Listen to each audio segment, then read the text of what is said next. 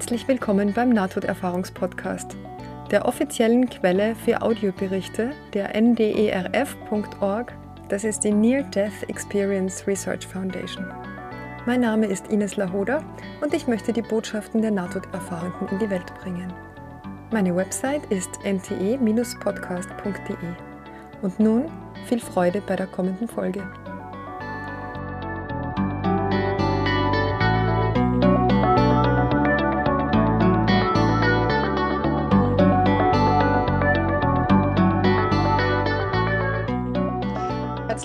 Willkommen zum Nahtoderfahrungspodcast, lieber Markus. Schön, dass du dich bereit erklärt hast, deine Geschichte mit uns zu teilen. Das ist ja recht frisch, wie ich gehört habe.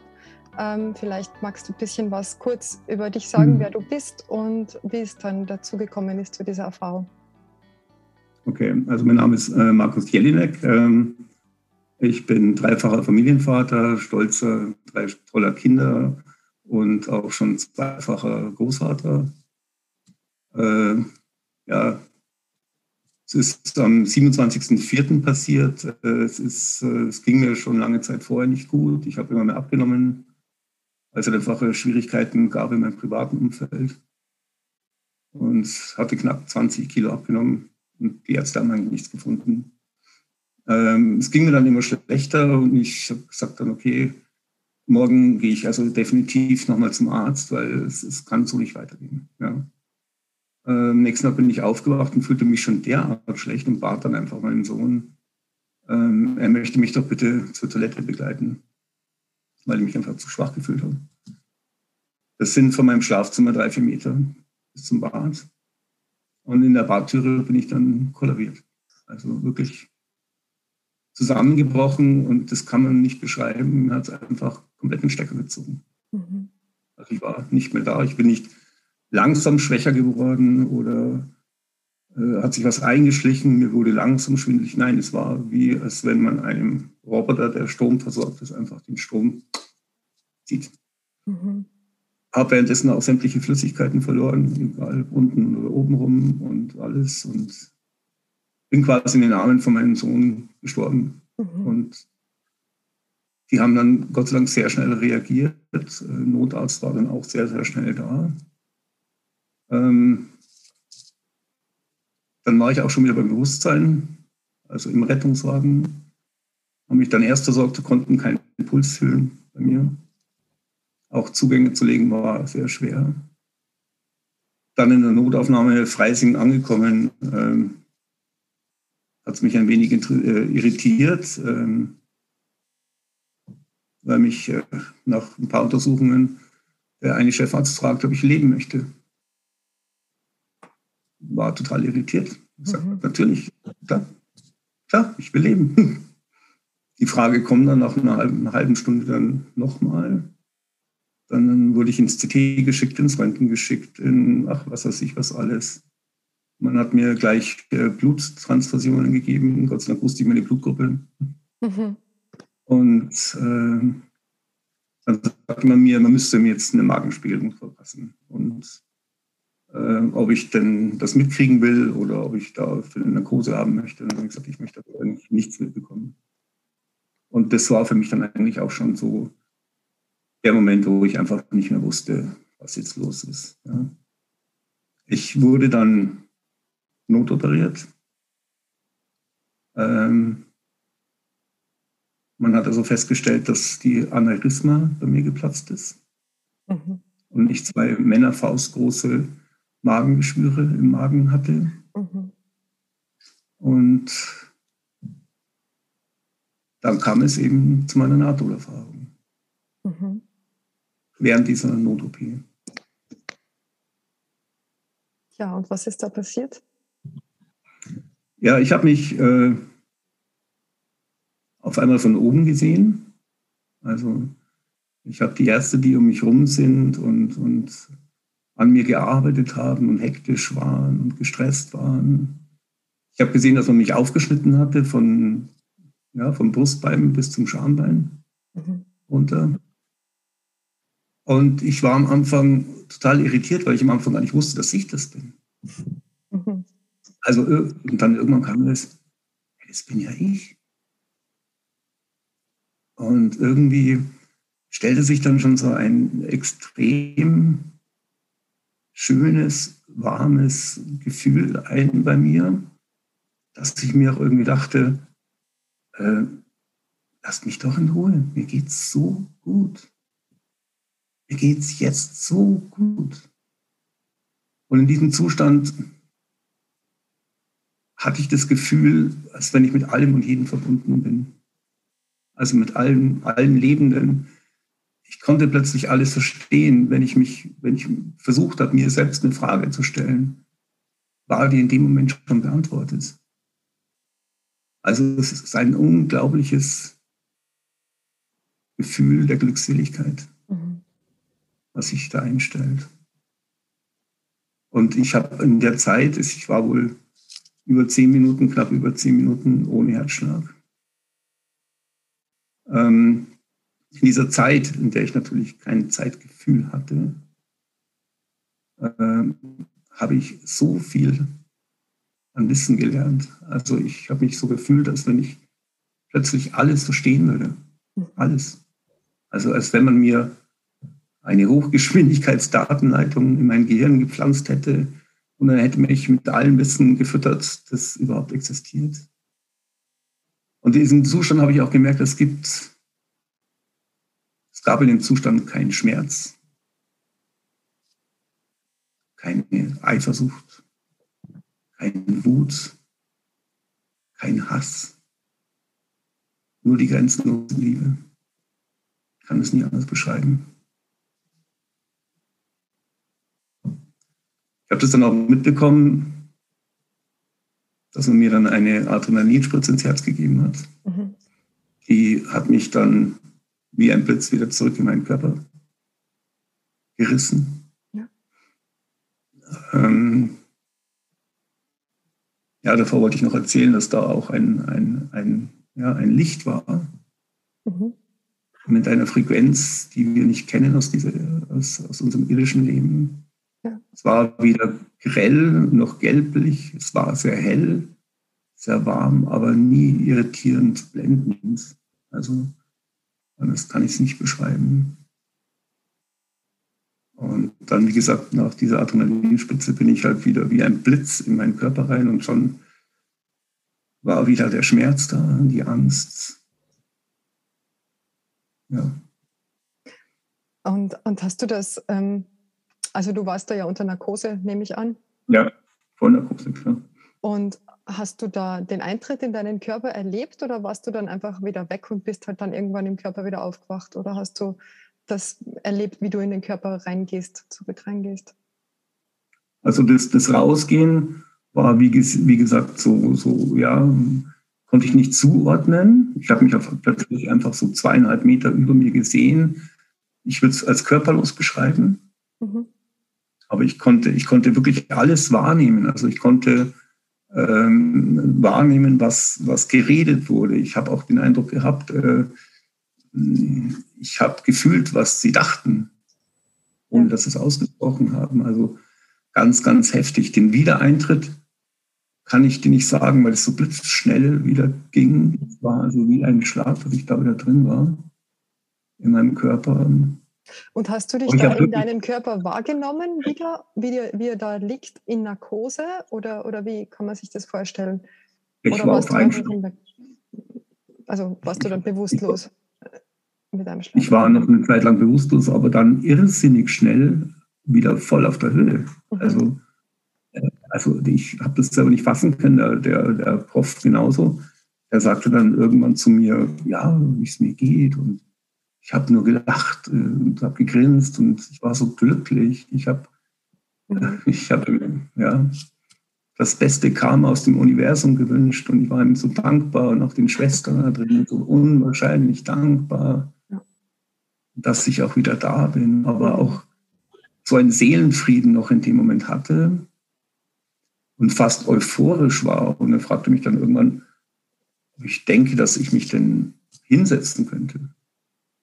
So, ja klar. Ich habe mich dann wirklich im Krankenbett, ja, wie es halt so ging, hingesetzt. Ja. Und äh, danach fragte mich, ja, Glauben Sie, Sie können aufstehen?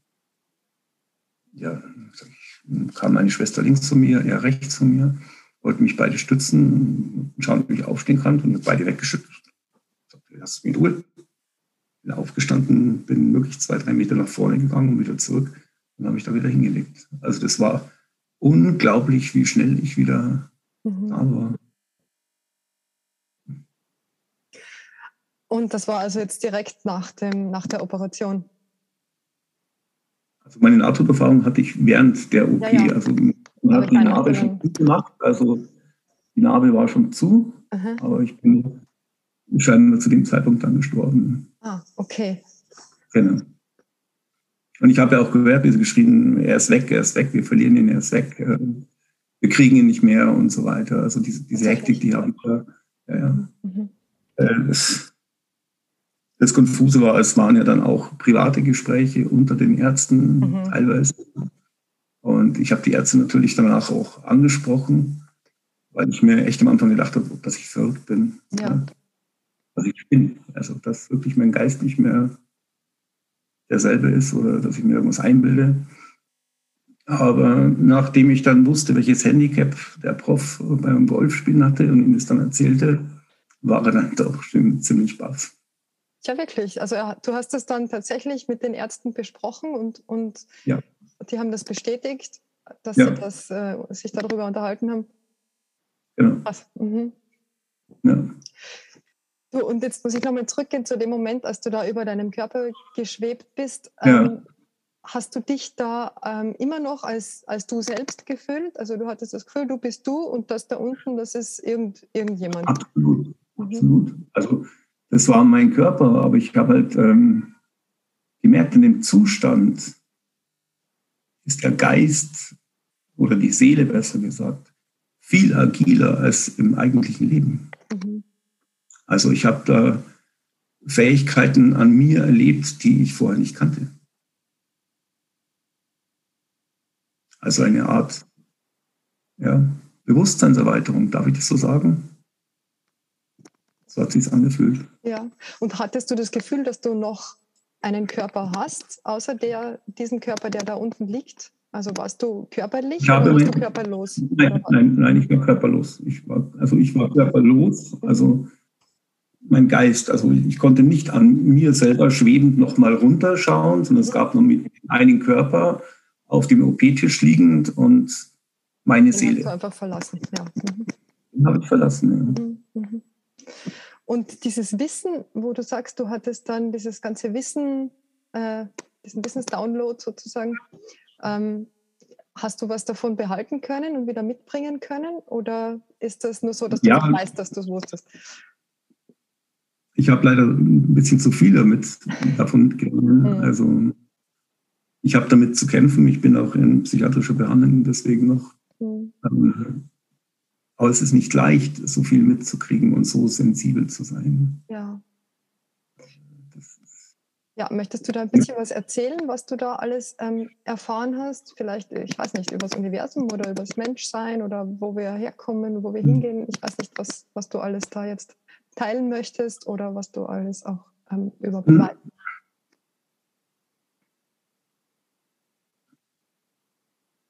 Also was ich äh, mitkriegen habe, dass es eine Allverbundenheit ist. Und zwar nicht nur mit allem Lebenden, aber in, erst, in erster Priorität mit allem Lebenden. Ich habe mich so verbündet gefühlt mit, mit, mit jedem, mit allem, was lebt. Und ich habe plötzlich gedacht, ich kann alles verstehen, ich weiß alles. Also auch über die Sterne, über den Kosmos, über die Universen. Ich dachte, es gibt nur eins.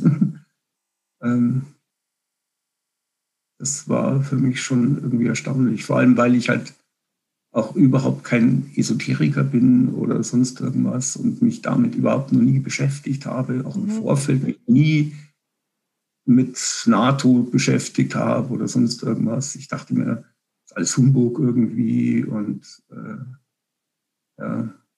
Also du hast davor schon von NATO-Erfahrungen gehört, aber du hast dich da halt einfach, also du wusstest ungefähr, wie eine NATO-Erfahrung abläuft oder hast du da gar nicht drüber nee, nachgedacht? Nein, nee, gar nicht. Mhm. Gar nicht. Null. War ja interessant. Das muss für ja, mich ja echt irgendwie voll der Flash jetzt gewesen sein. Ja, also wenn man davon ja gar nichts ja. weiß und dann passiert einem das. Definitiv, ja. Ja, hm. Ja krass. Wie soll ich sagen? Ähm, ich habe mich auch ein ganzes Stück weit verändert. Mhm. Also für mich gibt es, spielt Geld keine Rolle mehr oder Statussymbole oder irgend sowas. Das Einzige, was zählt, das klingt blöd, es ist einfach echt nur die Liebe, die man geben kann. Mhm. Und deswegen habe ich jetzt auch so meine Probleme, weil ich äh, immer noch Leit leitender technischer Angestellt bin in einer großen Hochschule in München. Und ich sehe diesen Sinn in meinem Job nicht mehr. Ja.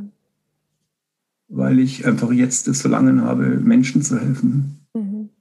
Also ich habe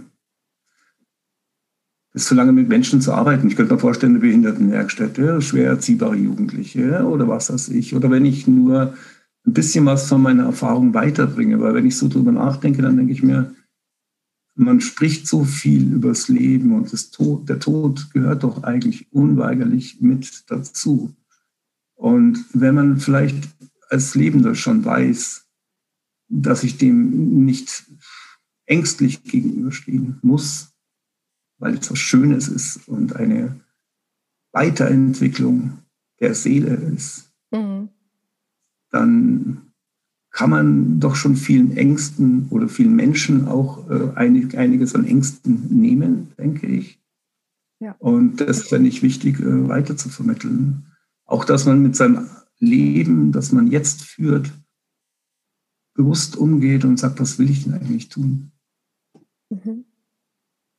Und das, dieser Gedanke lässt mich auch nicht mehr los. Also das hat mich schon um 180 Grad gedreht. Ja komplett. Ja.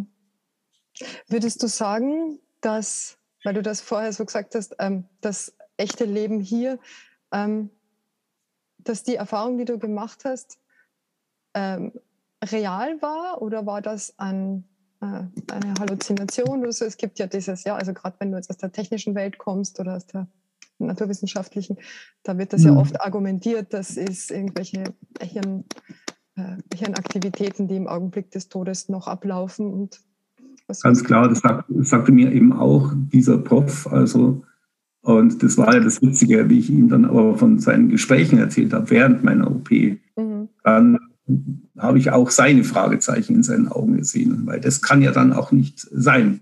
Also wenn es jetzt wirklich nur äh, von der Zirbeldrüse oder von irgendwelchen Hormonen ausgeht, die, weil, weil einfach die Organe am Sterben sind, was mir durchaus vorstellen kann, aber es war so real. Also ich habe ja gesehen und gehört und gespürt. Mhm. Und das ohne Sinne. Also und das, ja, genau, ja, genau. Und das ist für mich die Erklärung, dass ich sage, nein, es ist real gewesen, absolut ja. real. Und dieses Licht, das du gesehen hast, ähm, war das irgendwie hast du das Gefühl gehabt, dass das irgendwie be be belebt ist oder, oder beseelt ist? Oder ist das einfach eine Lichtquelle gewesen? Also das Licht beschreiben ja die allermeisten Nahtoderfahrenden. Ja. Irgendwie so Begegnung mit dem Licht. Aber wie, wie, hast du das irgendwie, hast du damit interagiert? Es war, es war magnetisch. Also es war irgendwie, hat dieses Licht versucht, mich äh, zu, zu sich zu holen. Okay. Das war so mein Eindruck. Ähm, dieses Licht machte äh, so eine Wärme aus, dass man sich dazu hingezogen fühlt einfach und einfach das Bedürfnis hat, dorthin zu gehen. Mhm. Und wie gesagt, ich war in dem Moment so glücklich, dass ich mir auch gedacht habe, ich, ich will dahin. Also lasst mich doch nur. Also mir geht es so gut. Und ja. ja. Und wäre die Adrenalinspritze nicht gewesen, dann wärst du auch dorthin gegangen, meinst du? Mit Sicherheit, ja klar. Also du also hättest dich nicht äh, entschlossen, wieder zurückzugehen oder es kam auch Nein, niemand, der gesagt, das ist noch nicht deine Zeit oder irgendwas, sondern es ist der Körper. Nee, ich habe auch, hab auch, keine Wesen gesehen also, oder, oder keine anderen Personen. Also ich habe nur das gesehen, was in dem OP passiert ist. Ja. Mhm. Und ähm, aber dieser, dieser Zustand ist so unbeschreiblich schön. Es mhm. ist das Schönste, was ich wirklich in meinem Leben erlebt habe. Mhm. Und ich habe mich auch schon ertappt, mehrfach, dass ich da eigentlich wieder hin will. Mhm. Das hört sich jetzt total krass an, aber ich habe nicht einen Funken an Suizid. Null. Aber ich weiß, wie schön es ist. Mhm. Ja. Genau. Ja, Und vielleicht sollte man das ein bisschen, bisschen mehr äh, ja, in, in, in, die Köpfe reinbringen, dass mhm. man nicht so sehr Angst haben sollte dafür. Ja, das ist ja der Sinn und Zweck meines Podcasts. da ja. Möglichst viele Leute zu erreichen, dass gerade in Zeiten wie diesen, wo so alles von Angst beherrscht ist, da einfach ja. die Botschaft ein bisschen rauszubringen, dass das vielleicht nicht so schrecklich ist, wie man immer denkt. Ganz genau. Ja. ja. Also ich denke, wir tauchen in ein anderes Bewusstsein ein mit noch viel mehr Fähigkeiten. Mhm. Mhm. Viel mehr Meinst du, könnte man ähm, diese Fähigkeiten auch ähm, in, in diesem Leben, in diesem Körper entwickeln? Ähm, weil bevor wir jetzt begonnen haben, hast du mhm. gesagt, dass du denkst, dass Kinder das ähm, noch eher haben Zugang zu diesen Fähigkeiten. Meinst du, dass das auch... Also, ich denke durchaus, dass man das kann durch Meditation oder mhm äh, ja, wenn man wirklich zu sich kehrt und sehr, sehr einig und innig mit sich selbst ist, dann bin ich, denke ich, ist das machbar. Mhm. Mhm. Empfindest du die, dieses körperliche Dasein jetzt in, in, wieder in dieser Welt als, als anders als vorher? Absolut, ja. Ja, also abgesehen jetzt von, von der Sinnfrage, aber hast du irgendwie andere Körperwahrnehmung ähm, oder, oder was sagen denn ja, andere äh, auch? Ähm, also wie, ja. wie, hat sich das jetzt auch in, in, so in deinem Umfeld ausgewirkt? Nehmen die Leute ja, komischerweise, ja, komischerweise hat sich mein Essverhalten komplett geändert. Also mhm. ich esse auch Fleisch. Ich, ich tue es eigentlich den Tieren zuliebe plötzlich, was mich vorher gar nicht interessiert hat. Du isst kein Fleisch mehr? Fast keines mehr. Okay. Aber auch, weil es mir einfach nicht mehr schmeckt. Also irgendwie wenn, dann esse ich das Fleisch und sage davor Danke und ja. tue es bewusst. Ja. Und es hat sich auch, auch ein ökologischer Gedanke, den ich vorher auch nie gelebt habe, hat sich bei mir eingeschlichen, wo ich mir denke, woher kommt das alles? Ja? Also, und bin natürlich noch, ich meine, ich wurde da in die Klinik eingeliefert mit 62 Kilo, jetzt habe ich schon wieder Dank 72, aber ich habe immer noch eigentlich zu wenig. Also ich muss mich noch ein bisschen aufbauen. Genau, ich arbeite an mir. Ja. Wie haben denn deine, wie hat denn dein Umfeld reagiert auf, auf deine Erfahrung? Hast du das anderen erzählt, außer den Ärzten? ja, ich hatte, hatte am Anfang Scheu davor. Mhm. Ich habe es dann irgendwann meiner Frau erzählt äh, und auch meinen, meinen Kindern. Aber man stößt dann sehr schnell auf Unverständnis. Mhm. Das ist doch so. Und das, äh, dann habe ich auch gemerkt, ich, ich will das dann auch nicht äh, jedem erzählen, weil ich will, ich will mit dem Unverständnis gar nicht zurechtkommen. Ich weiß ja, was ich erlebt habe. Ja. Und wenn jemand sagt, ach, der alte spinnt, ja, dann mhm.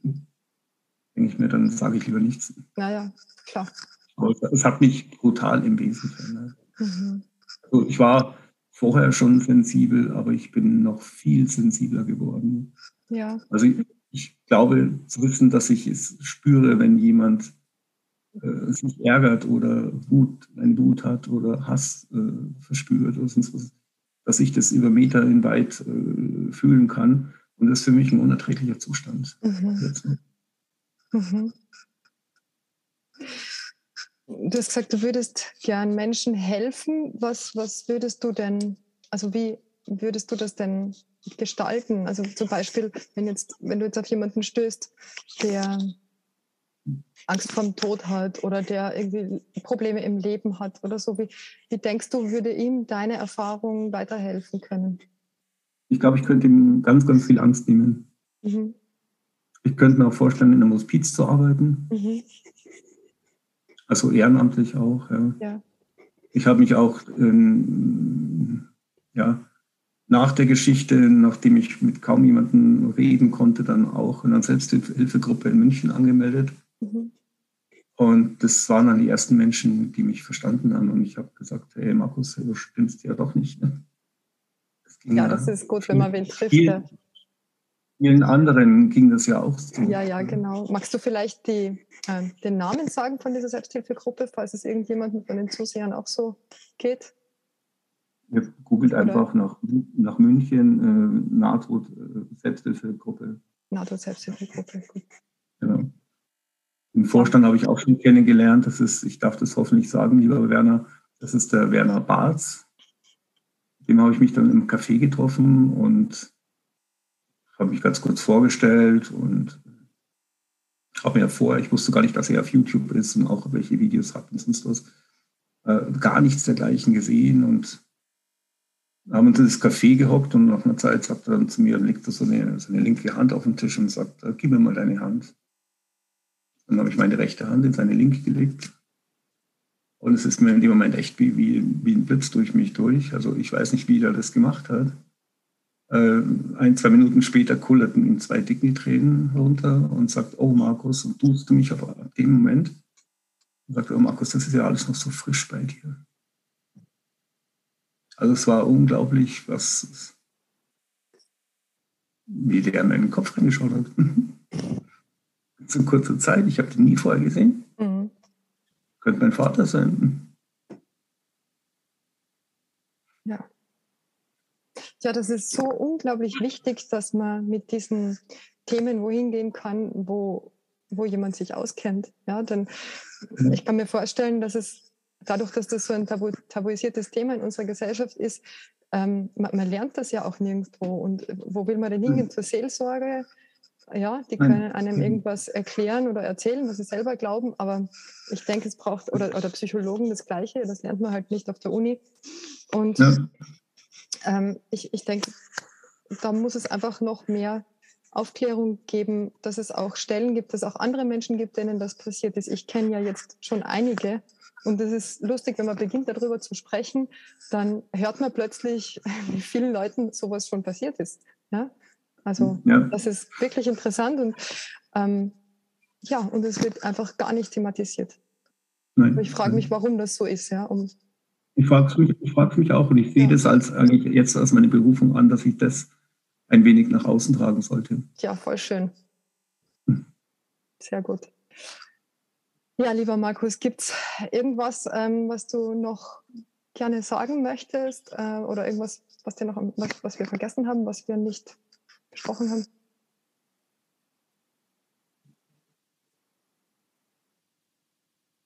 Was würdest du zu jemandem sagen, der sagt, ich fürchte mich so vorm Sterben, ich habe Angst, dass danach alles aus ist? Okay, dann würde ich schon sagen, äh, versuch mit deinem Umfeld, mit deinen Menschen um dich herum ins Reine zu kommen. Also das ist, glaube ich, auch elementar wichtig, das habe ich noch gar nicht angesprochen, aber ich habe auch in dem Zustand meiner Erfahrung ähm, auch über Menschen nachgedacht, die ich nicht leiden konnte. Also überhaupt nicht. Und ich habe es aber in dem Moment verstanden, absolut, und habe das kapiert, warum das so ist mhm. und warum da ein Konflikt ist. Und ich glaube, es ist schon elementar wichtig, dass wir einfach in Frieden gehen, darf ich das so sagen? Also alles, was um einen rum ist, friedlich sein. Also es muss möglichst ohne Hass. Wenn jemand mit Hass und Wut und Trauer gehen muss, das glaube ich ist schrecklich. Ja. Also ich würde den Leuten versuchen zu vermitteln, komm, setz dich nochmal hin mit deiner Familie, auch wenn, wenn du Ärger hattest die letzten Jahre oder wie auch immer. Äh, versuch mal ein bisschen anders drüber nachdenken. Mhm. Das ist, glaube ich, das, was ich äh, vermitteln würde in dem Moment. Sehr interessant. Ja, dann vielen, vielen Dank für deinen, deinen Bericht. Danke, dass du das hier geteilt hast. Ich wünsche dir, ähm, dass du viele Menschen in Zukunft erreichst. Ich wünsche dir natürlich auch, dass du diese Erfahrung gut in dein Leben integrieren kannst und dass du einen guten Weg findest, wie du das, ähm, ja, wie du das mit der Welt teilen kannst. Dankeschön. Ja. Das wünsche ich mir auch für mich. Ja. Schön. Dann alles Liebe. Dankeschön. Tschüss. Tschüss.